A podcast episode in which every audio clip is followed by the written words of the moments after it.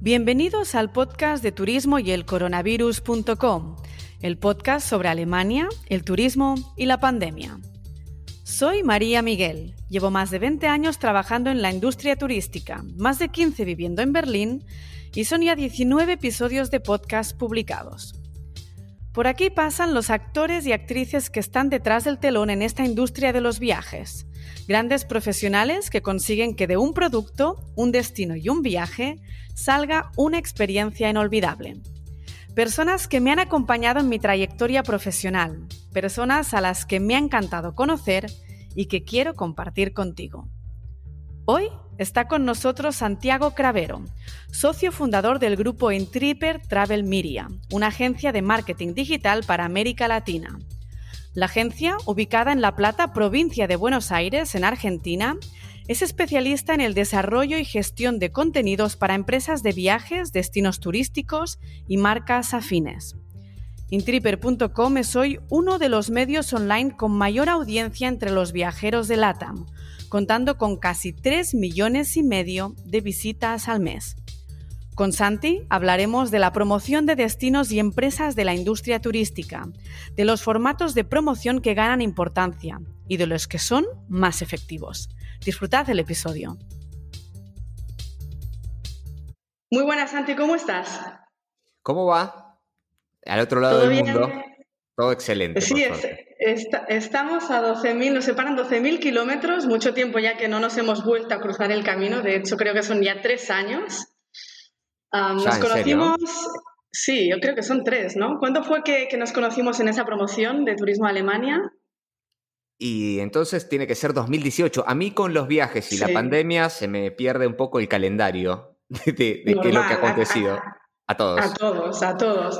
Sí, de hecho, para, para, toda la audiencia nos conocimos en una promoción que organizó Turismo Alemania junto con Turismo de Múnich, un programa muy enfocado a la gastronomía. De hecho, viajabais con cocineros influencers de Argentina, con el Gordo Cocina. Fueron varios los mercados que visitamos juntos, Victualienmark, mercado, mercados de barrio. Luego hicimos un picnic que nos acompañó el buen tiempo. Eran tiempos muy distintos y, bueno, hasta el día de hoy pues ha llovido a cántaros, en realidad. Después de la pandemia, pues más todavía. Fue un viaje que tengo unos grandes recuerdos. De hecho, siempre, y no es porque estemos acá eh, que nos una a esto, pero siempre he dicho que es uno de los viajes más lindos que tuve. Además de que fue el viaje mejor organizado, eso sí, por lejos se llevó el premio. Y no esperaba menos de Alemania, ¿no? Claro, es la fama que tienen y por algo la tienen que tener. Así es. Muy bien llevada. Santi, en este podcast hemos entrevistado todo tipo de personajes, actores y actrices que forman parte de la industria de los viajes. De hecho, la semana pasada Hablamos con IFEMA, el responsable de la Feria Internacional de Turismo de, FITUR, que se celebra cada año en Madrid. Este año tiene una fecha distinta, se va a hacer en prácticamente eh, una semana, unos días, ya tenemos la Feria de FITUR a, nuestro alcance. Y realmente, pues la Feria de, de FITUR es un referente de promoción turístico para España, para Latinoamérica, como puente para entrada en Europa, un formato muy tradicional totalmente offline y a pesar de que sí la pandemia ha impulsado esa edición digital que ya tenemos en marcha, no deja de ser un, formato prácticamente pues, convencional de toda la vida. Tú eres socio fundador de Intripper, apuestas, imagino, por otras vías, por el marketing digital. Cuéntanos un poco qué es Intripper. Intripper nace como eh, un medio. nace con, con la necesidad de generar un espacio de contenidos digital, luego de que viera la oportunidad de, armar algo similar a lo que se estaba armando en Estados Unidos principalmente, cuando yo estaba buscando opciones de plataformas de contenidos muy sociales, o sea, muy pensadas en social media, allá por el 2014, yo trabajando como consultor externo para el Ministerio de Turismo de Argentina. Em, vi la oportunidad de armar algo similar. Con mi socio hacía ya tiempo que trabajábamos para el sector turístico. Y bueno, comenzó como un medio. A lo largo del tiempo, el medio se mantuvo y bueno, se fueron agregando otras patas comerciales, eh, que es una agencia de marketing digital para el sector turístico, una productora de contenidos editoriales y audiovisuales también principalmente para el sector turístico. Y bueno, hoy se abrieron dos patas más de, de la parte de medios, una pensada más en el trade y otra en una tendencia que se está dando muy fuerte, que es la de los intercambios y, las migraciones, digamos, eh, inspira, digamos, eh, de gente que quiere ir a estudiar o a realizar eh, cursos a otros países, que es algo que yo creo que en la pandemia se ha potenciado mucho y de hecho nos hemos asociado con una empresa de, española, GrowPro, que eh, es una de las líderes en programas de intercambios Australia, Nueva Zelanda, Malta, Canadá, Irlanda. Bueno. Y es algo que hemos, eh, lo hemos lanzado hace unos meses, un mes nada más, pero viene con mucha expectativa. Así que bueno, eso en, en resumen es el mundo de Intripper. ¿A quién os dirigís para la industria turística? Principalmente, a ver, la parte del medio, nuestra audiencia está en Latinoamérica. Eh, nos leen o nos ven desde México, Colombia, Argentina, latinos en Estados Unidos, algo de España, y bueno, después empieza un poco a mermar la curva. Eh, esos son nuestros, nuestros lectores, nuestra audiencia principal. Nosotros operamos desde Argentina, pero trabajamos con Argentina, con México y con Colombia principalmente. Esos son nuestros mercados donde tenemos desde el lado comercial clientes. Yo realmente cuando no conocía Intripper, eh, os conocí como un canal de, Instagram con un formato así de blogger. Resulta que realmente es que tenéis un imperio, ¿no? Un marketing digital, tres marcas, ¿no? Es eh, Intripper, Business in Business, Intripper Business, o ¿cómo es? Tú lo contarás mejor. Business Intripper, Intripper Travel Media. Cuéntanos un poquito las diferencias en todo esto. Ah, es muy sencillo. Intripper, Intripper es la marca del medio, digamos, el canal, o vamos a llamarlo si querés la revista, el, el, medio B2C. Después, Business Intripper surge incluso por una, por una misma necesidad de que, obviamente, en los años que llevamos, eh, nos empiezan a demandar publicar gacetillas, información o notas más del trade y, bueno, ahí armamos la pata esta de business. Y ahora está vivirafuera.intripper.com, que es esto que también era muchísimo contenido eh, y, asociado a todo lo que era vivir afuera, o sea, mudarse al extranjero, beca ciudadanía, voluntariados, eh, working holidays, intercambios. Dijimos, bueno, armemos una marca madre. Y después Intripper Travel Media sería la, la digamos, el, espacio de, de empresa, nuestra tarjeta de presentación. Pero estamos lejos de ser un imperio, ¿eh? no somos un imperio. un, pequeño imperio, son muchas marcas, son muchas diversificaciones, varios targets, así que realmente sí que podríamos decirlo un pequeño imperio. ¿Qué empresas son las que os contratan a vosotros dentro del mundo turístico, para situarnos un poco?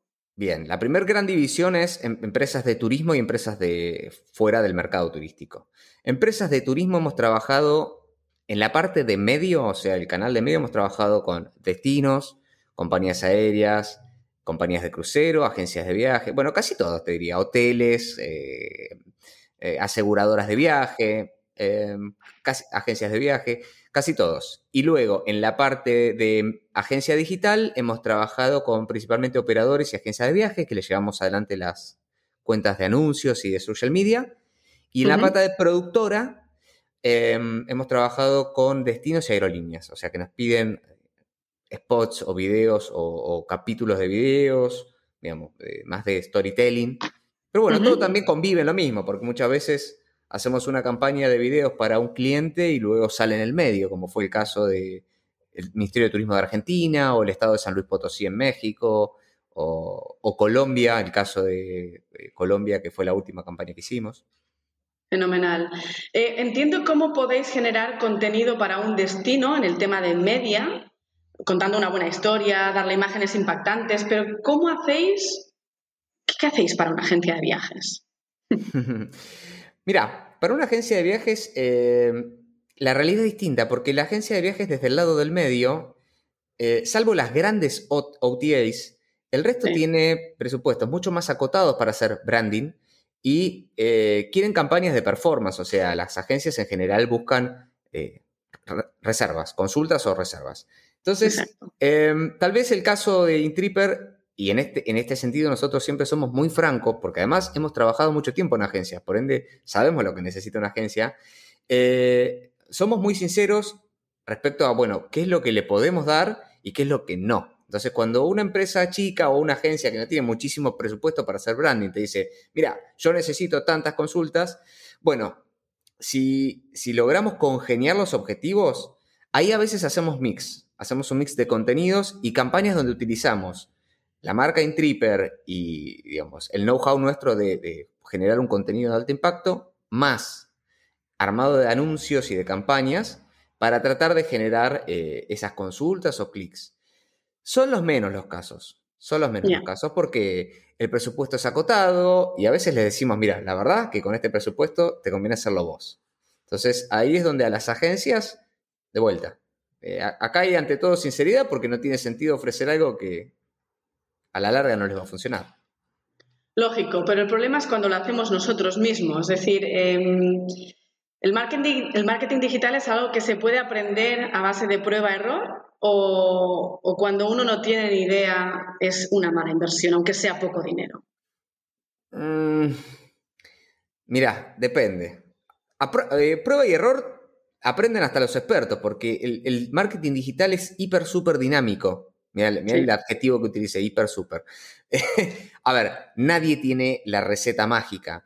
Los algoritmos cambian constantemente, las audiencias cambian sus gustos constantemente, hay trends, hay modas, hay nuevas plataformas. Entonces, el que te diga que tiene el éxito garantizado, eh, está vendiendo un poco de humo. Sí hay gente que especializa en eso y está todo el día mirando en cómo mejorar la performance, cómo mejorar mm. el tipo de contenidos que utiliza, cómo mejorar eh, a las audiencias a las que va a llegar. Pero todos aprenden del error. Ahora, si alguien no sabe nada, nada, nada, nada, y se quiere aventurar con un presupuesto acotado, y sí, yo diría que busquen a especialistas o gente que sí está metida en el marketing digital, pues si no, el costo de aprender va a ser altísimo. Porque además es un mundo cada vez más específico. Antes vos te podías largar a hacer algo. Hoy hay tantas, tantas plataformas eh, que por un lado tecnológicamente es cada vez más sencillo, pero también por otro lado es un mundo que abruma. De hecho, dentro del marketing digital, yo por ejemplo me, gusta o me especializo en una parte, que es la parte de, contenidos y de creatividad de campaña. Mi socio se especializa en otra cosa y otra gente del equipo se especializa en otra y todos trabajamos. Entonces, Imagínate que si una persona pretende abarcar eso con el costo del prueba-error, bueno, es difícil. Es mucho tiempo de inversión en realidad. El, el tiempo sobra. Al final es así.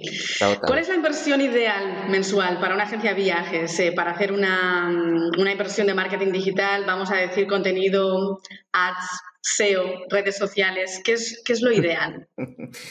si es que hay algo ideal. Sí, es, es, una, la pregunta del millón. A ver, eh, la agencia de viajes siempre quiere convertir. O sea, tiene que generar eh, consultas, clics a, sus paquetes, a sus aéreos, o sea, tiene que generar reserva. Una agencia de viaje, de vuelta, salvo la Expedia, digamos, las grandes OTAs, nadie hace branding.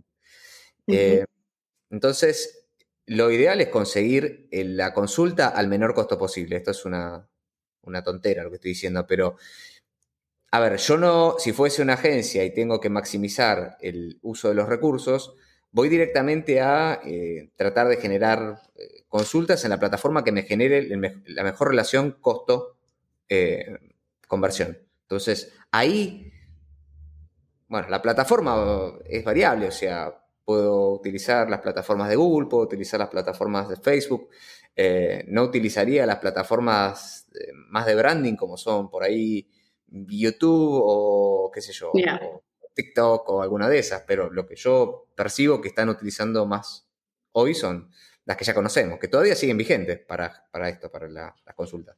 El email marketing sigue siendo una gran herramienta. Sí. Si está bien trabajada la base de datos, si, si uno entiende el timing de cuándo largar, eh, porque al fin y al cabo, atrás de todo el marketing digital está el entendimiento del mercado. ¿No? Y saber adecuar las ofertas. Por ejemplo, mira, ahora en Argentina eh, estamos con una restricción muy grande de vuelos, de, todo pero los cañones están apuntados a dos cosas, turismo interno y ah. todo, y todo lo que es emisivo a Miami.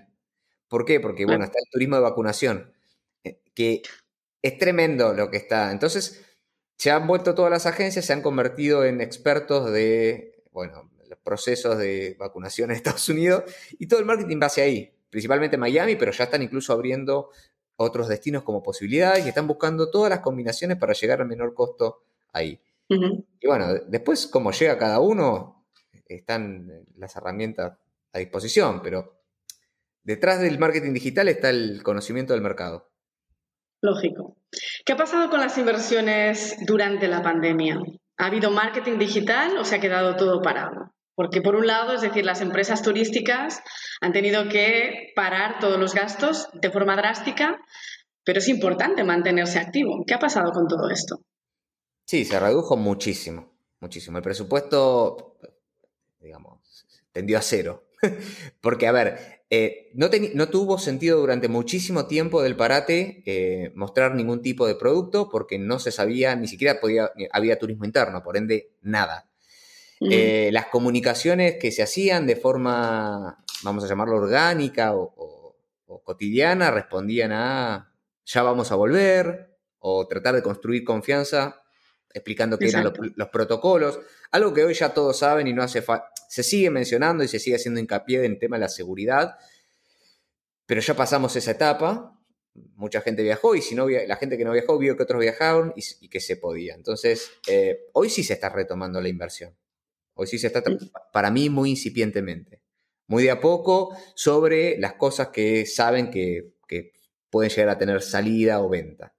Por ejemplo, en el caso de Latinoamérica, Europa todavía está como, se está proyectando Europa 2022.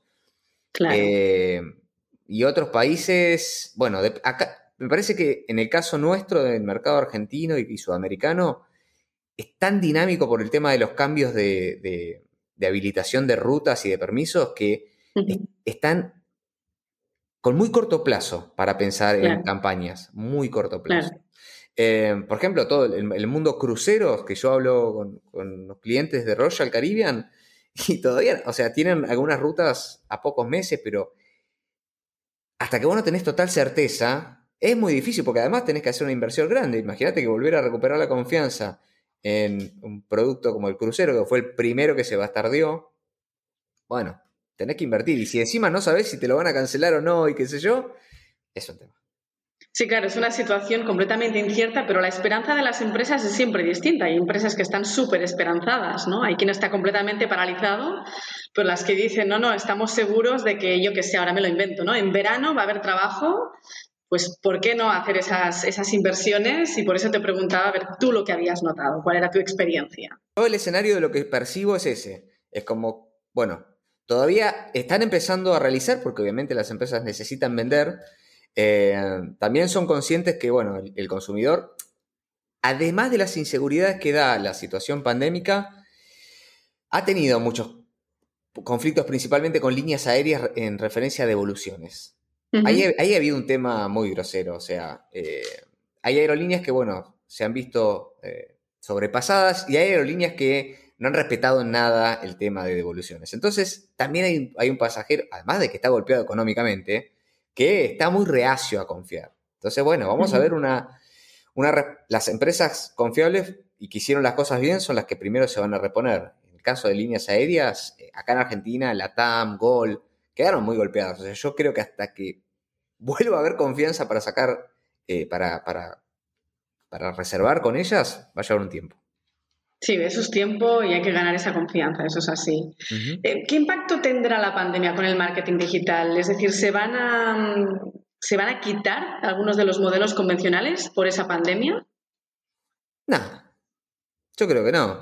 A ver, el, marketing digital, de hecho, eh, siguió evolucionando. A ver, hubo toda una reconversión fuertísima, más que nada en procesos internos de empresas, de toda la industria de cómo se trabaja, de cómo se contacta el cliente, en la economía en general, todas las empresas. Yo creo que vamos a imaginar de que esto el día de mañana desaparece completamente, no hay que usar más tapabocas, ya pasó todo, el mundo cambió, eso es clarísimo, o sea. Em, y, evolucionó rápidamente o, se, digamos, se dio un impulso muy grande al tema de lo online.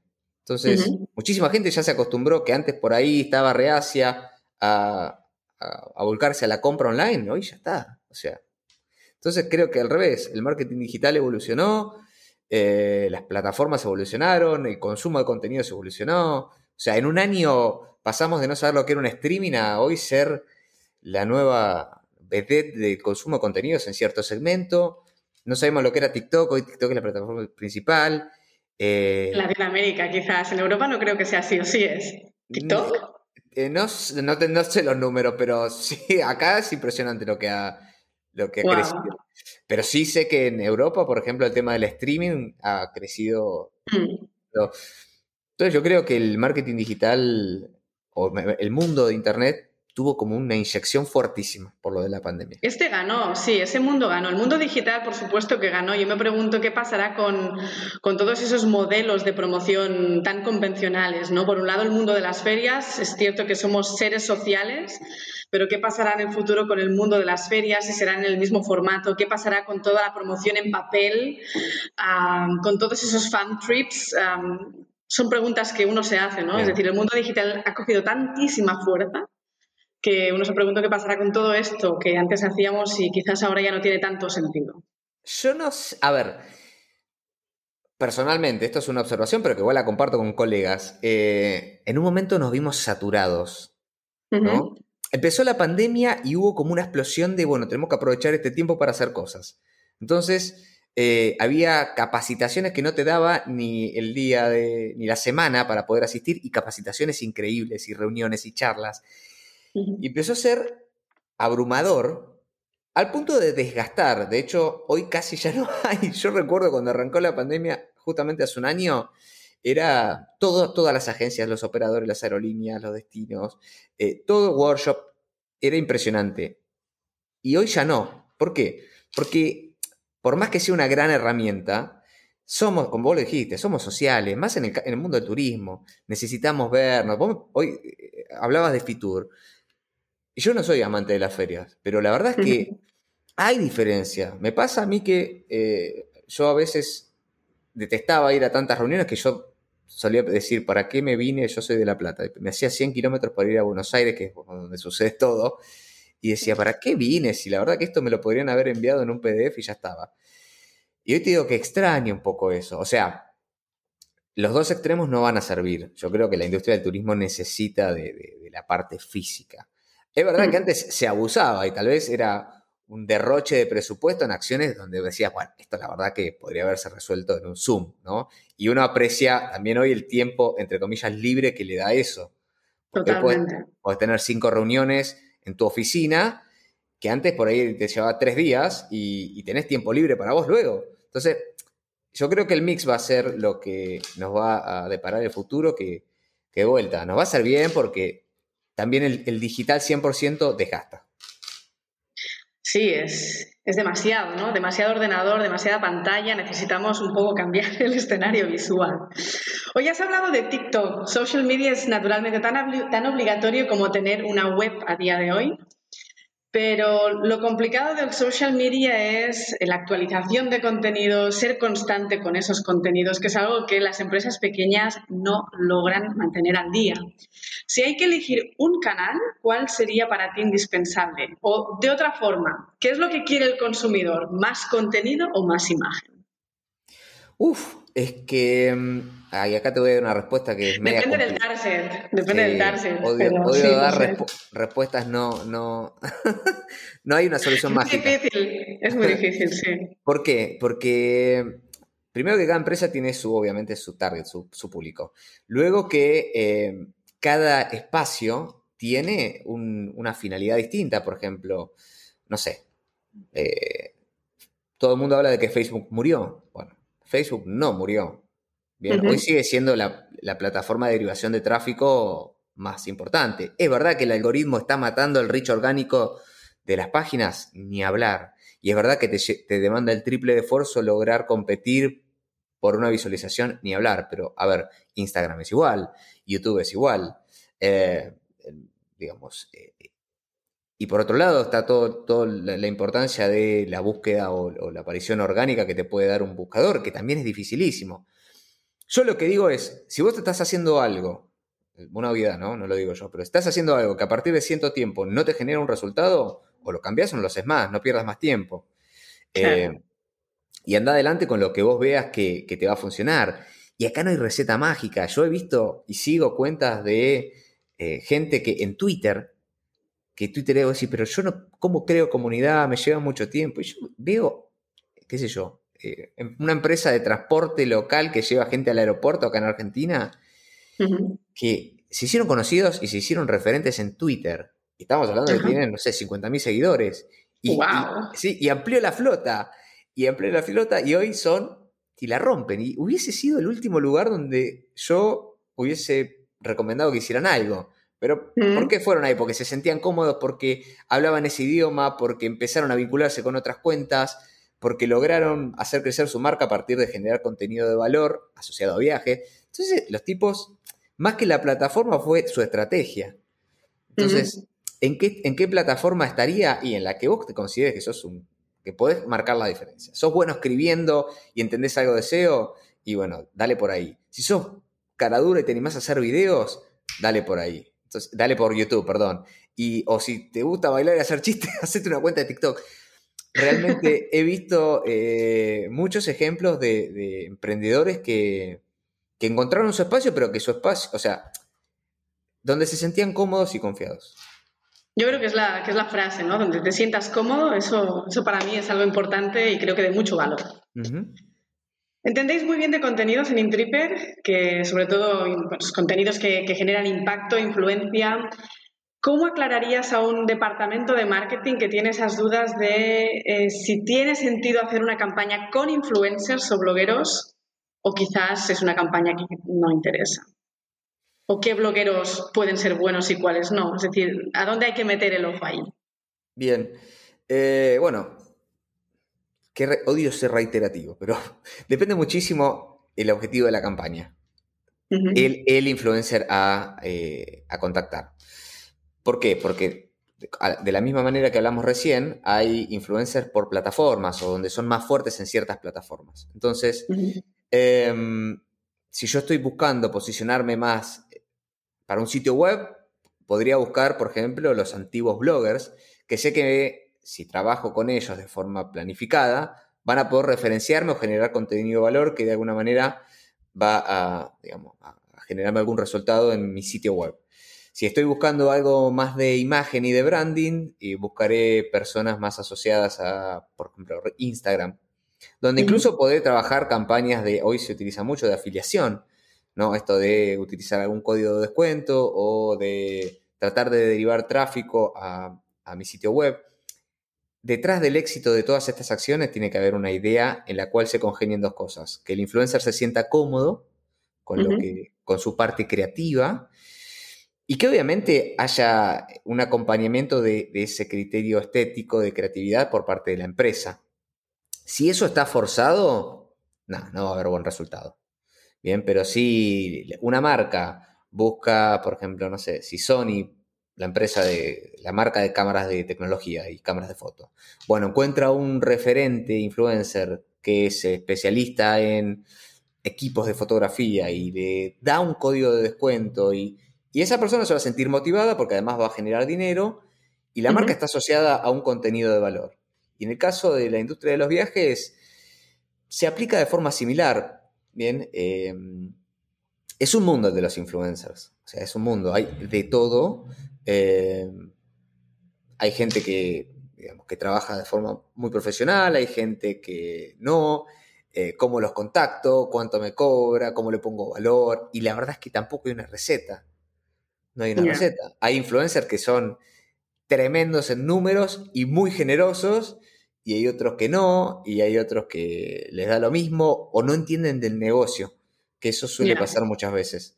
Entonces, em, bueno, en general las vías de trabajo son o a través de una agencia o, de forma particular, depende del presupuesto. En el caso de los destinos o marcas grandes van a través de agencia. la agencia de marketing, la agencia de marketing va a una agencia de PR y ahí se selecciona. Son presupuestos grandes porque en el medio además van comisiones. Pero... Lógico. Bueno, hay que, alimentarse, ¿no? Exacto.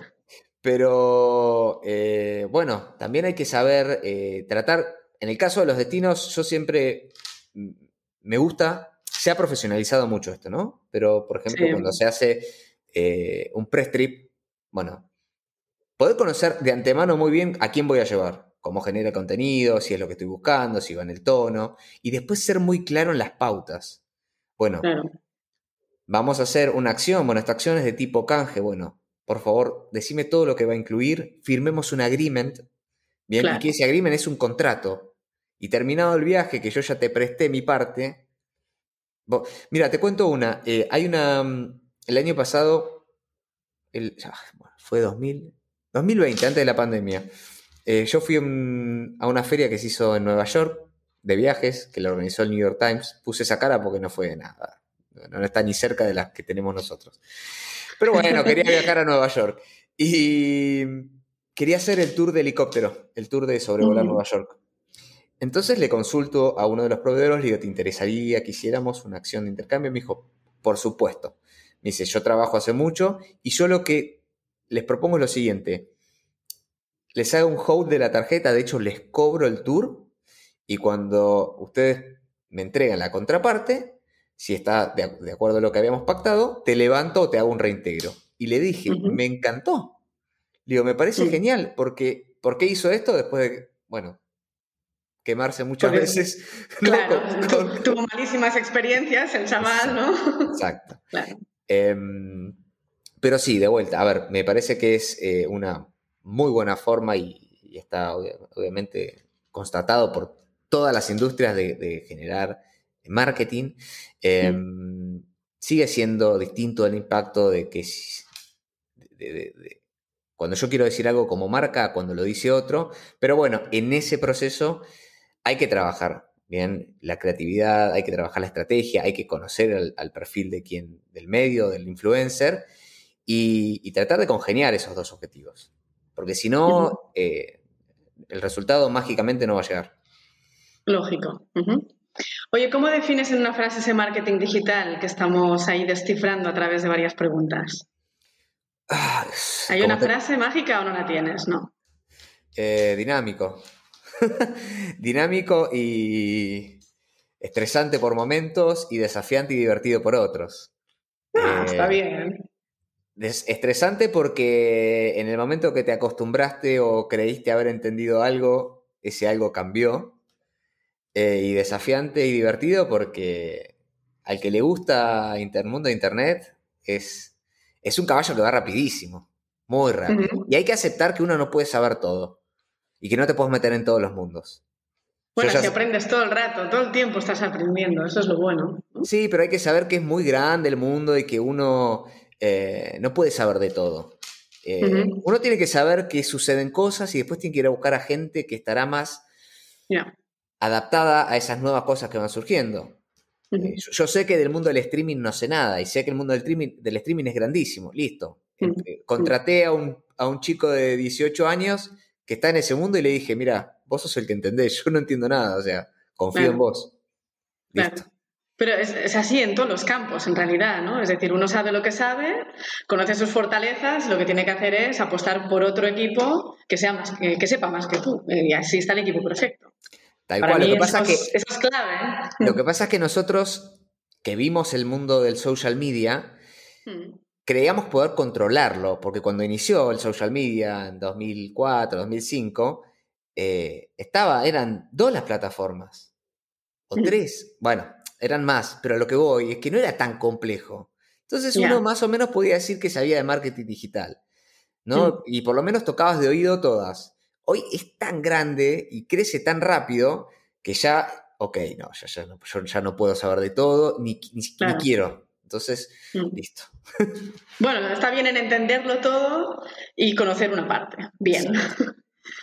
Si vas de viaje, y esa ya es prácticamente la, una, una, pregunta fuera de itinerario, que digo yo, fuera del hilo conductor de la entrevista, ¿Eres de los que mandas eh, una foto por Instagram o por mensajería rápida así online? ¿O eres de los que manda una postal por correo convencional?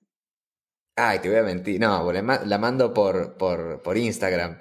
Eh, aunque me, parece fantástico las postales. Y de hecho, eh, mira, cuando estuvimos en Alemania hicimos una acción con, con, con nuestros seguidores y mandamos creo que 100 postales.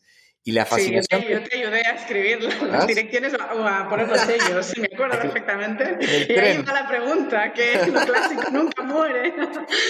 No, la fascinación de, recibir una postal era, era increíble, o sea. Y, bueno, nos olvidamos de que de humanizar a veces, ¿no? esos momentos. Y la postal está, está fantástica. Exactamente, así que nada, vamos avanzando en ese mundo digital. Muchas gracias por toda esta masterclass, pero nos quedamos siempre con esa parte humana y con, esa parte tradicional que creemos que, bueno, que nunca va a morir. Pero a, por, ese mundo digital. No, y es lo más lindo de viajar, de poder desconectarse a veces y, y volver a esto, a las relaciones, a conversar, a estar con alguien. Falta menos. A ver si, exacto, a ver si te veo pronto, Santi, y muchísimas gracias por haber participado en ese podcast en Turismo y el Coronavirus. Dale, gracias a vos y bueno, un saludo grande. Gracias, cuídate, chao. Chao, chao. Espero que os haya gustado el episodio con Santi. Marketing digital, cómo invertir en social media y qué redes sociales potenciar es la clase que nos ha dado hoy Intripper Travel Media. Desde luego su consejo es claro, Pasa a expertos ciertas partes del marketing y desarrolla los canales con los que te sientas cómodo. La semana que viene saltamos a la ciudad condal, Barcelona, para hablar con Reyes Faulo, también muy relacionada con el marketing en el sector turístico, pero que entrevistamos por su rol de coceo en Coptour. Coptour, el Colegio Oficial de Profesionales del Turismo, nace con la clara misión de dar más visibilidad a la unión de la actividad turística y a demostrar que son muchos los profesionales que forman parte de este ecosistema. Una profesionalidad que según Coptour debe ser consolidada y dignificada. Hablaremos de su origen, de los que forman parte de Coptour, de sus objetivos, de su mensaje ante las entidades públicas y de las ventajas para su comunidad. Os espero.